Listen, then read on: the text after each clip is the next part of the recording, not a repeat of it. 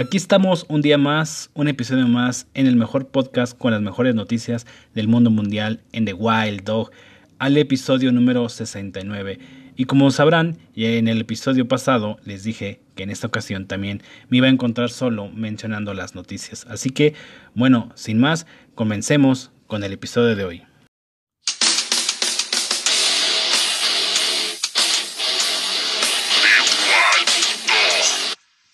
Bueno, pasemos a la primera noticia del día de hoy.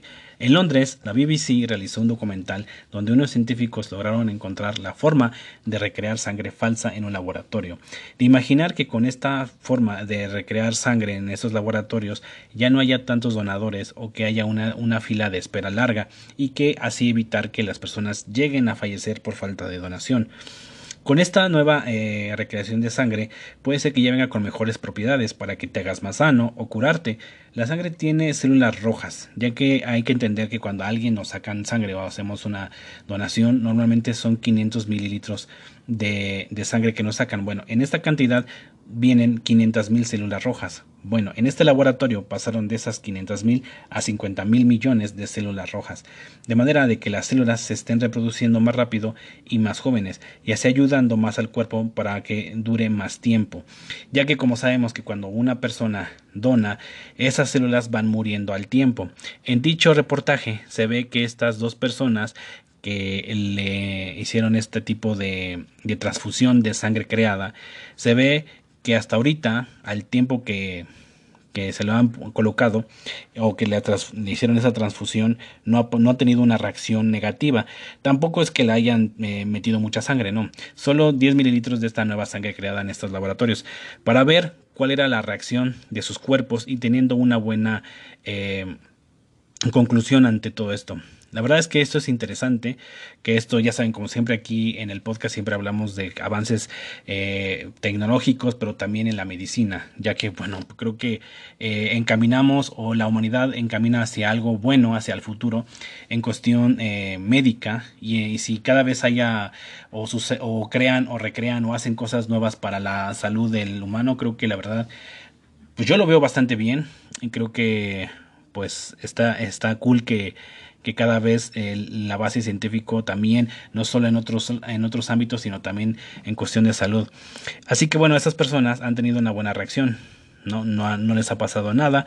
Pero bueno, y viendo esto, a ver si más adelante ya se hace de manera más masiva, ¿no? Eh, de hecho, los, los, nuevos avances de la medicina es que son increíblemente, son grandiosos e increíbles, ¿no? Eh, lo que está haciendo, perdón, lo que está haciendo la humanidad cada vez va más allá y va más allá y creo que posiblemente el humano puede ser que un poquito más, ¿no? Pero bueno, ¿cómo ven ustedes? ¿Ustedes sí harían ese tipo de transfusiones de tipo artificial, de sangre artificial? ¿Le tendrían confianza sabiendo de que, bueno, no es de, de humano a humano? O sea, creo que nosotros hemos tenido tanta, uh, o hemos estado acostumbrados a que las transfusiones o las donaciones vengan directamente de una persona, pero eh, ustedes animarían a aventarse a una sangre que sea o que vino creada de un laboratorio.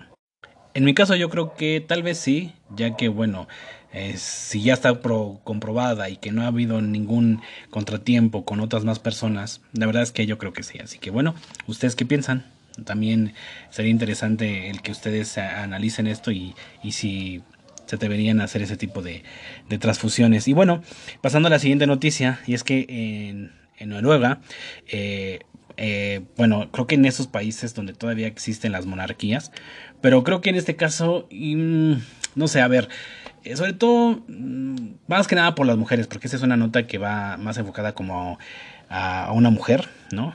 Pero no sé ustedes qué pensarían o qué harían en su lugar. Creo que igual, creo que como hombre, pues también a los hombres, pero más que nada como ustedes como mujeres, ¿no? Y a ver qué opinan sobre la decisión de esta chica o de esta, de esta persona, ¿no?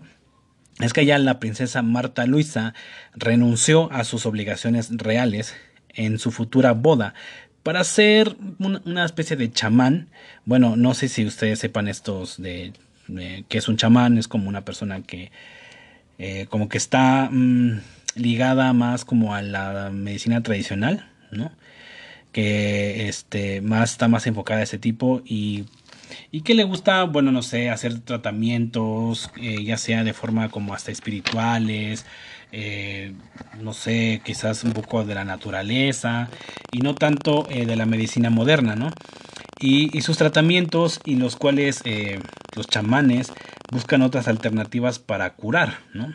Ella incluso ha dicho, que incluso vea, o sea, fíjense lo que ella mencionó en su momento, o lo que ha dicho más bien, es que el cáncer, el tener cáncer, es un, es, es lo, o es si uno lo tiene es por decisión propia, ¿no? O sea, no creo que todas las personas que han tenido esta o que estén padeciendo o que han padecido o que han muerto por causa de algún algún tipo de cáncer, no creo que esas personas lo hayan tenido porque lo pensaron o tuvieron la en algún momento de decir, ah, mi decisión es tener cáncer. Creo que no, pero bueno, no sé qué piensan ustedes, este, ¿creen que es algo eh, relacionado a la salud? Eh, esto de, las de, de, los chamanes. O sea, creen que eh, al renunciar a una pues, corona, ¿no? Realmente a la realeza, ustedes harían lo mismo que le digo. O sea, ustedes como mujeres, ustedes renunciarían a ser una dama, estar viviendo en un castillo y todo por, no sé, por irse o creí o más bien eh, irse hacia el lado donde ustedes tengan como más fe o tengan más como donde quieren estar bien. A ver, eso puede ser cuestionable porque igual hay gente que va a decir, ah, bueno, es que ella fue por lo que más quiso y lo que más amaba, ¿no? Vale, puede ser que también es válido, pero dices, ok, la realeza o ser chamán. Mm, creo que ahí sí como que dices, mm, no lo sé. Eh, no sé qué tanto su vida sea muy plena ser chamán, ¿no? A lo mejor en ella sí es muy plena, ¿no? Pero bueno, es ahorita, quién sabe si en algún, en algún momento podrá arrepentirse. Porque obviamente ser chamán, pues involucra que tengas, no sé, que seas creíble, que tengas, eh, no sé, con, que la gente tenga confianza contigo, que realmente acuda a ti, que tengas un conocimiento vasto, ¿no? Que realmente sepas qué, qué tratamiento usar para esto y qué tratamiento usar para otra cosa. Porque así como que muy fácil, pues la verdad es que no lo creo, ¿no? Entonces, ¿ustedes renunciarían a algo? A la, una corona, si en verdad estuvieran en su posición de ella, ¿ustedes lo harían? ¿No? Eh, pues bueno, ahora sí que en este mundo pasan un buen de cosas, incluso hasta países como en Noruega. Pero en fin, bueno, hay que dar esa noticia tan curiosa y rara, ¿no? Y bueno, para pasar a la siguiente noticia, eh, una madre eh, le preguntó a esta inteligencia artificial muy popular y conocida como pues, Alexa, ¿no? Donde esta inteligencia artificial o esa asistente virtual eh, le, hizo esta, esta mamá, le hizo una, una pregunta que cuya pregunta se me hizo bastante, no sé, rara, por, por llamarlo de una manera. O sea, puedes preguntar otras cosas, pero esta, no sé, digo, no sé si lo hizo de manera, no sé, bromista o a ver qué le contestaba, ¿no? Pero bueno, a esta inteligencia le, puedes hacer miles de preguntas, ¿no? Como qué hora es en tal lugar, la, la, temperatura y cosas de esas, ¿no? Pues bueno, esta señora le dijo a Alexa, Alexa, ¿cómo puedo hacer para que mis hijos dejen de reír? o sea, bueno, como les digo, de tantas preguntas que le puedo haber hecho, pues no sé. Una pregunta bastante rara, ¿no? Ya que quizás no son las preguntas como, pues, muy comunes, ¿no? Eh, eso de que dejen de reír, puedes preguntarle, oye, ¿cómo, Alexa, ¿cómo puede ser que mis hijos pueden dejar de, no sé, de llorar o de gritar, pero de reírse? Bueno, che vieja amargada, ¿no? raro, eh, raro en esto, a lo cual Alexa pues le responde hasta como algo turbio, por así decirlo, algo raro ya sabemos que, bueno, la inteligencia a veces agarra información basta de, del internet y a veces no siempre lo que, lo que encuentra es lo que dice, ¿no? Realmente no es que tanto que la inteligencia se convirtió en algo macabra o, o, está haciendo algo manipulada así por, no, no, no. Simplemente es información que, que, pues, que agarra de la red y de, pues, de todo lo que encuentra, ¿no? Y bueno, lo que le respondió Alexa fue, según un colaborador de Alexa, podrías darle un puñetazo o un golpe en la garganta. Luego, si eh, luego de reírse y terminó, obviamente Alexa mm, luego se rió, Alexa un poquito así de jajaja, ¿no? Y terminó diciendo, si se, si se retuercen de dolor y no pueden respirar, seré, será menos probable que se rían. O sea, es como, ¿qué, qué pedo, no? Es como, vaya respuesta de Alexa. Es como les digo, o sea, no creo que Alexa en su, en su inteligencia propia haya respondido tal cual o como ella dijo, ¿no? Como les digo, yo creo que simplemente son eh, respuestas que agarra de la red, ¿no? Y las manifiesta diciendo tal esto. Es como ella siempre dice, según esto y según aquello, ¿no? Entonces, eh, sí son respuestas curiosas cagada, ¿no? Claro, obviamente esto lo puedes reportar a Amazon y decir, oye, ¿sabes qué? Mira, mmm, le hice esta pregunta, me respondió tal cosa, entonces ya los programadores ya quizás parcharían esa pregunta y para que ya no puedas acceder a esa, a esa opción, pero al final de cuentas, o sea, ¿qué pedo con la inteligencia artificial, no? que te diga que golpes y que se retuerzan de dolor y de que, pues, eh, que no respiren, pues sí es algo un poquito de miedo, ¿no? Pero, pues, como les digo, Alexa es una inteligencia artificial que, pues, hará que agarra cosas de internet, ¿no? Y, solamente eh, lo que busca y encuentra, eso te va a decir. Ya lea algo bueno o algo malo, ¿no? Como en este caso. Así que ustedes confían en Alexa o en cualquier otra inteligencia artificial o asistente virtual. Eh, ustedes le han preguntado cosas raras, así como no sé, como él a que le preguntó a esa señora u otra cosa. No sé, yo, yo, bueno, yo en mi caso yo no tengo Alexa, pero si la tuviera, a mí me gustaría jugar con ella preguntándole ciertas cosas medias random, medias eh, raras, y a ver qué, qué es lo que responde, ¿no? O a ver qué es lo que recapitula o qué es lo que buscó para contestarme esa pregunta que yo le hice. La verdad es que es bien curioso a veces eh, interactuar con esas eh, servidores o con estas este, asistentes virtuales porque a veces sus respuestas son bien curiosas, son bien cagadas, ¿no? Pero bueno, siempre, como les digo, siempre recapitula o siempre agarra información de la red, así que pues bueno. Eh, como ven ustedes, es mega cagado esta, esta primero la pregunta de la señora, ¿no? Y segundo, pues la respuesta que hizo Alexa, ¿no? Entonces como que pues ambos, qué pedo, ¿no? Pero bueno. Ya pasando a la otra noticia, y este, eh, recuerdan que hace unos meses atrás hablé del caso de, un, de una chica iraní que fue arrestada por la policía eh, del buen vestir, o no me acuerdo, policía... Bueno, hay una, hay, una sección de la policía que es que, que revisan que las personas, sobre todo las mujeres, vayan vestidas pues, adecuadas a la vestimenta, ¿no? Bueno, eh, en, ese momento se pues, habló de esta de este caso de esta chica no que para lamentablemente ya este pues murió no entonces la arrestaron y la llevaron a pues, a la comandancia algo así y que pues al tiempo murió no por causas mm, raras y y que muchas versiones que fue golpeada y que otros que murió por un ataque al corazón. Bueno, desde entonces hasta la fecha, tanto la gente como periodistas comenzaron a, protestar. Y han, y, y han estado arrestando a periodistas llegando a la cifra de 50 detenidos por ejercer su expresión acerca de este tema, ¿no? Y dos de ellos quizás vayan a ser ejecutados. Pero simplemente se me hace absurdo y todo eso súper, no, o sea, se me hace como que dices, no mames, ¿qué pedo con esta, con este lugar? Ya, ya lo hemos hablado, lo hemos debatido aquí en el podcast con varios colaboradores, donde la verdad es que estos lugares con estas leyes allá en el Medio Oriente, la verdad es que sí son muy pasadas de lanza, tienen un sistema muy, muy arraigado en, las tradiciones y muy machista, como siempre he dicho, aquí realmente esos países sí el machismo está muy cabrón y, y pobres mujeres realmente sí lo viven muy, muy, muy pesado, ¿no? Y bueno, a estos periodistas o a estos dos posibles periodistas que vayan que van a ser ejecutados y es que lo están acusando de propaganda contra el sistema y conspiración contra la seguridad nacional, o sea, qué pedo, ¿no? O sea, simplemente allá en la libertad de expresión no existe y si tú estás hablando más allá de eso, eres considerado como un este estás en contra del sistema y eres un conspiranoico en contra de la seguridad de tu país, o sea, qué pedo, ¿no?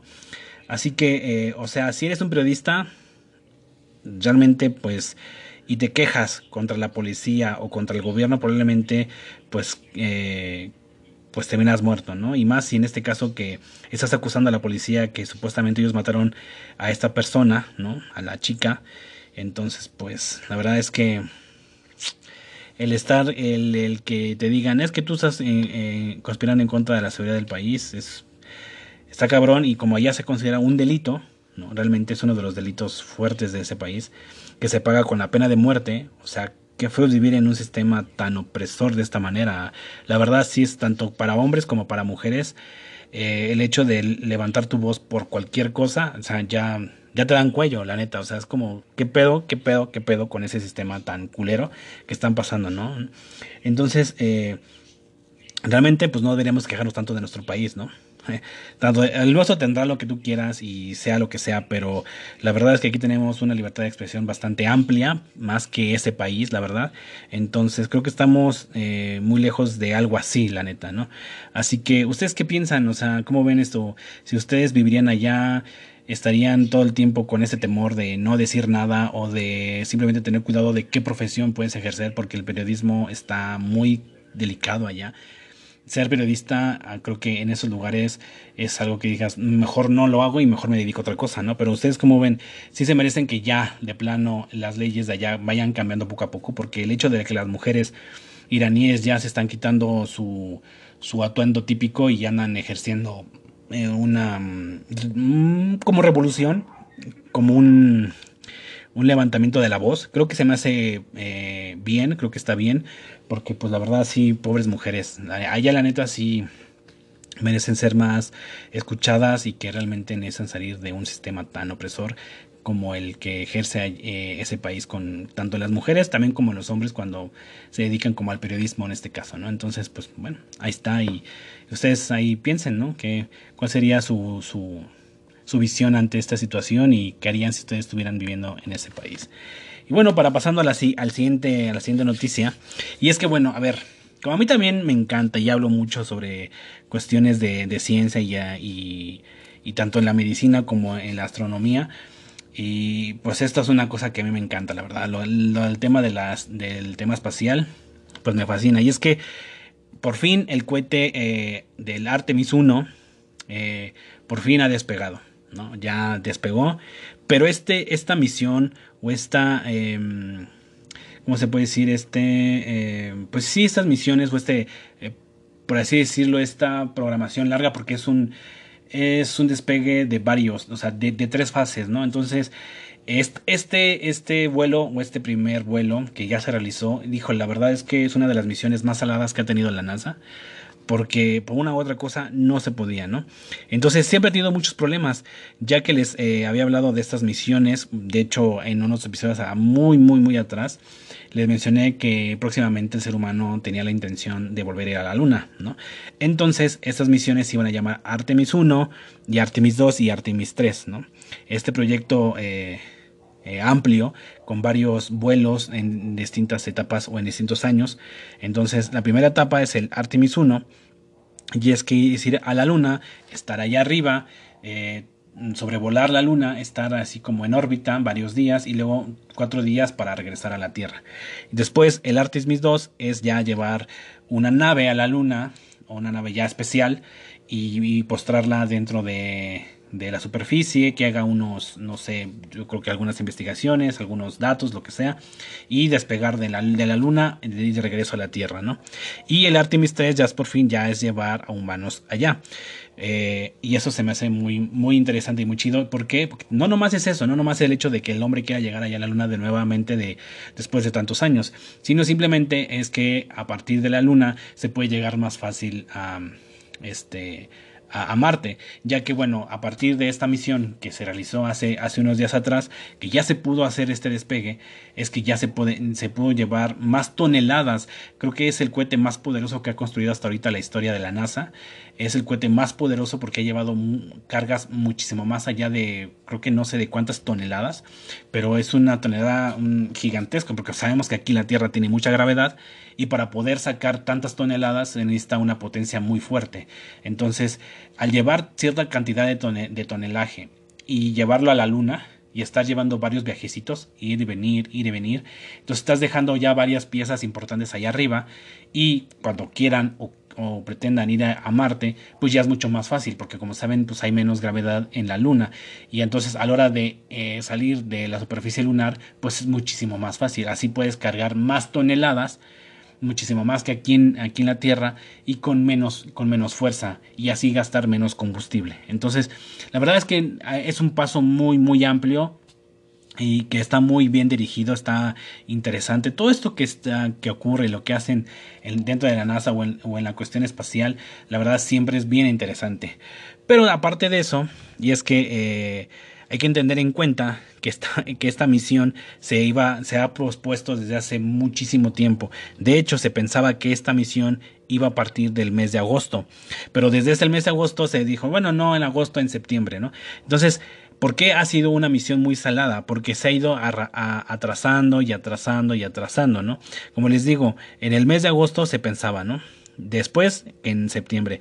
Pero por entre fallas de motores, luego por condiciones climatológicas, o sea, bastante, ah, tuvo tanta mala suerte que hace poco, unos días atrás, por fin se pudo realizar. Y de hecho, eh, tenía un margen una ventana, por así llamarlo de una manera, de, de 15 días, ¿no? Entre a finales de octubre y, y principios de noviembre.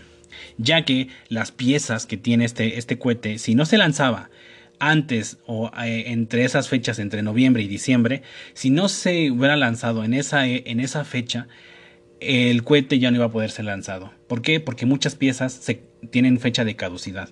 Entonces, solamente de pensar que se ha invertido tanto y de, repente que llega ya lo que es diciembre, la, prácticamente ya la última de diciembre, pues las piezas iban a ser pues ya inservibles. Porque obviamente hay que entender que esta nave, este, todo este complejo de construcción, ya tenía desde un previo tiempo, ¿no? O sea, cuando construyen una nave, una nave espacial o uno, uno o cohetes, eh, es de un tiempo. Lleva unos meses atrás donde se ensamblan, se ponen piezas pues nuevas y todo eso, pero estas piezas tienen caducidad y la mayoría del tiempo de caducidad, es, de caducidad es de un año. Entonces, este cohete ya estaba fabricado desde enero, más o menos, por ahí a principios de enero, finales de diciembre del año pasado, principios de este, ya se habían hecho estas piezas, se habían ensamblado y ya... Mm, por mediados de mayo, junio, ya estaba el cohete completo. O sea, ya, ya estaba lo que era pues la forma, la plataforma y todo lo que era el cohete, ¿no?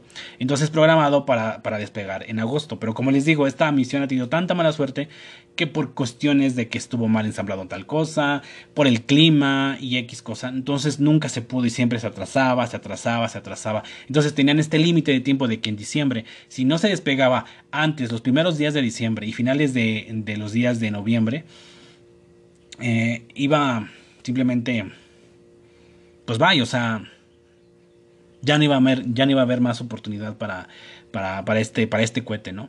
Entonces, eh, ya se pudo, se logró, bien por la misión. La verdad es que esto también, tanto a nivel, como les digo, eh, modernidad, eh, las nuevos avances y todo lo que va a venir para el futuro, porque ese es un, son pasos posteriores para lo que viene para el ser humano, tanto en cuestión médica, de nuevas este, modernizaciones de varias cosas, avances tecnológicos, pero también a nivel espacial, pues bueno, la carrera espacial ahí va, ahí viene y creo que viene con todo.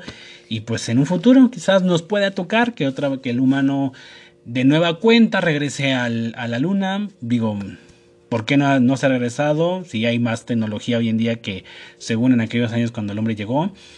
Pues bueno, siempre hay como conspiraciones así de que no, es que es por eso, no, pues es que es por lo otro. Bueno, la verdad es que no se sabe, pero sería interesante, la verdad, ver ese suceso nuevamente. Nosotros, nosotros, nosotros, que estamos todavía vivos aquí, podemos, eh, podríamos eh, ver algo histórico para nosotros en nuestra época y pues qué cool sería, ¿no? Entonces, ¿ustedes cómo ven? ¿Les gustaría ver este, ese tipo... Eh, de, expediciones que se hagan, pues bueno, eh, ahí pueden estar este, cuestionándose esto, de decir, ay, pues sí, tal vez, sí, sería interesante, ¿no? O les gusta algo o el tema espacial, también, ¿no?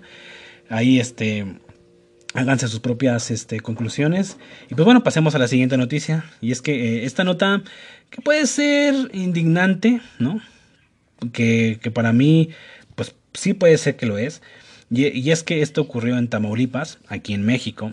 Y es que un banco, la verdad es que los bancos a veces no tienen corazón, pero bueno, eh, esto para mí sí se me hace algo estúpido y bien culero. Y ustedes, ustedes también me pueden estar ahí diciendo, no, sí se pasaron, qué mal, qué poca madre y todo esto. Pero es que, bueno, este banco obligó a una mujer anciana que estaba hospitalizada a ir al banco para cobrar su pensión. Dicha señora, la verdad es que ya está bastante mal de salud, eh, ya no se para de la cama y come a través de, de catéteres, ¿no? Entonces ya la, señora, pese a que todavía puede hablar y puede estar ahí consciente y todo, pero pues ya está muy mala señora, ¿no? Y aún así fue obligada con ayuda de paramédicos de la Cruz Roja y esperando todavía a una fila ahí en el hospital, ¿no? Para que los atendiera el banco. Ahora, no por justificar este acto, como dije, ¿no? Para mí es bastante indignante que hagan esto, pero es que en verdad hay personas que cobran pensiones de personas ya fallecidas, ¿no? A veces que por eso mismo los bancos te obligan a que vaya el titular, ¿no? La persona que está pensionada es que vaya la persona, que se verifique que realmente esté todavía con vida y que no haya ese tipo de tranzas, ¿no? Para llamarlo de una manera. Y que por eso, este, los bancos pidan, pidan esto, ¿no? Entonces, eh, así cerciorándose de que pues la persona pues todavía está entre los vivos, ¿no?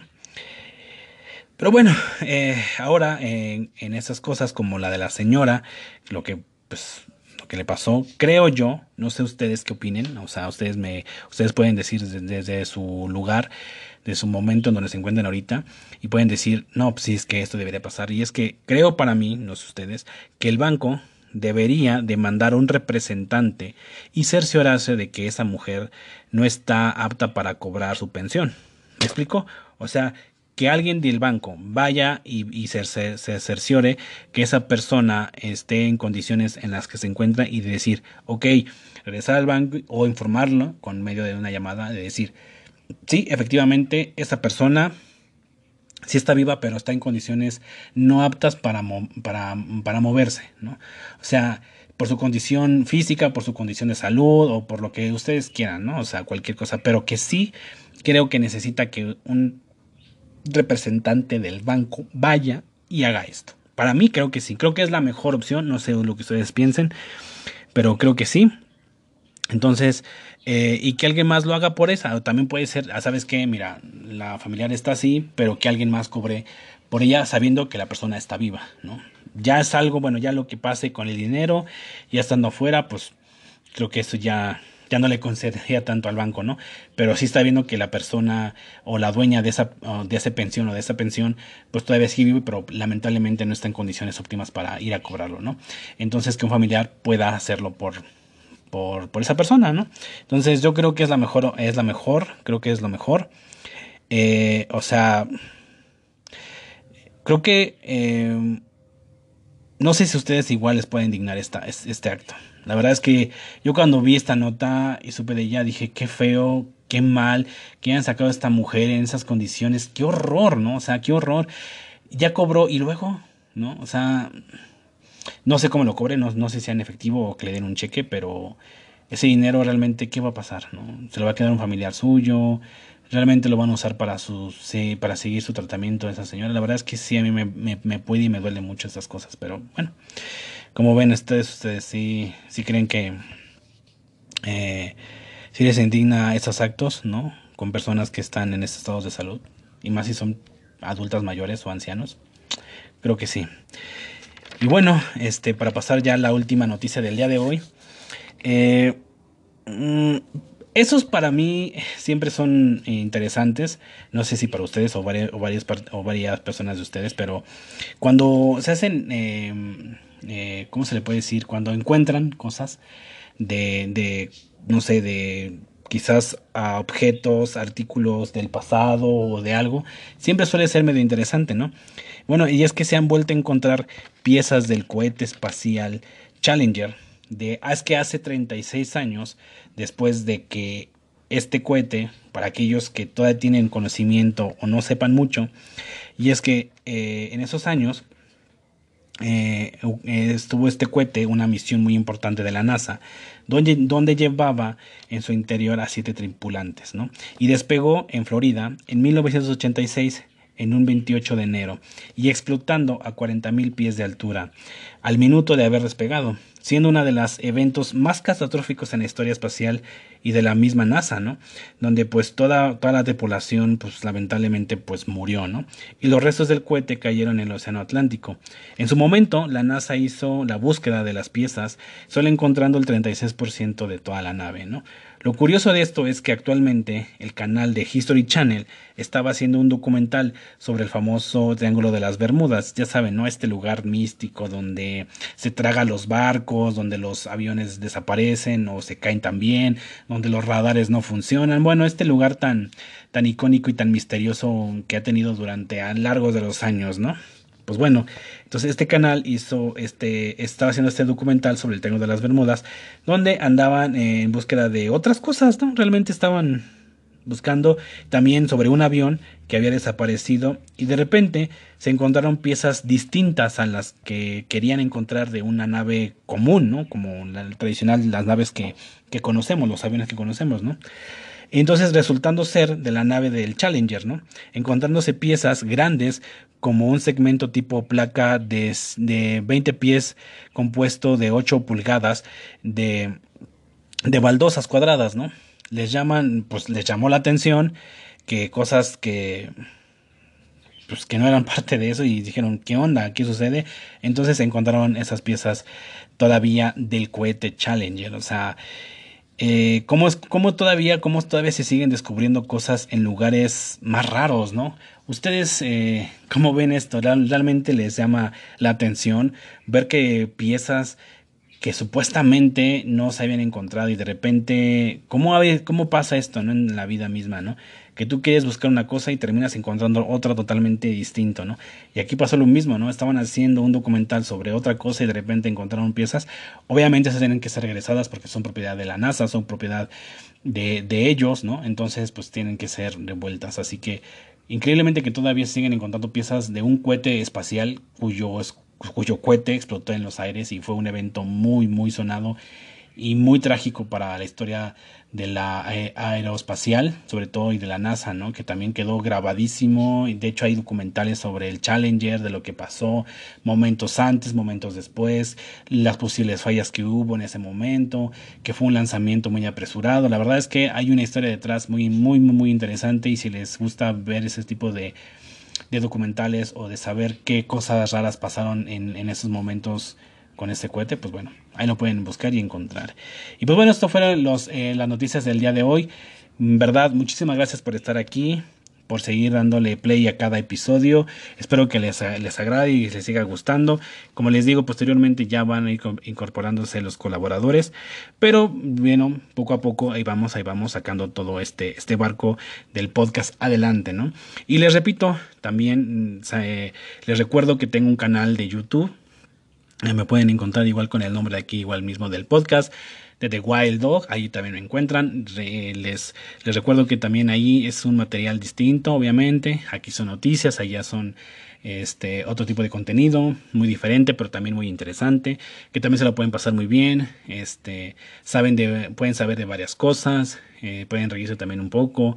También hago blogs. También hay blogs así eh, que pueden hacer blogs, no sé, randoms, realmente poco interesantes hasta cierto punto, tampoco es cualquier cosa, pero bueno, también pasen a, darle amor al canal de YouTube de, de Wild Dog. Entonces, pues nada, hasta aquí el episodio de hoy.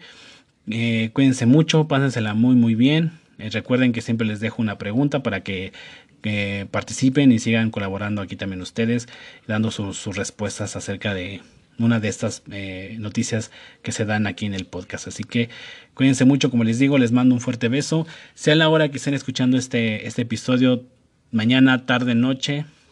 Cuídense, pásensela muy, muy, muy, muy, muy bien. Y recuerden que nunca es tarde para rockear.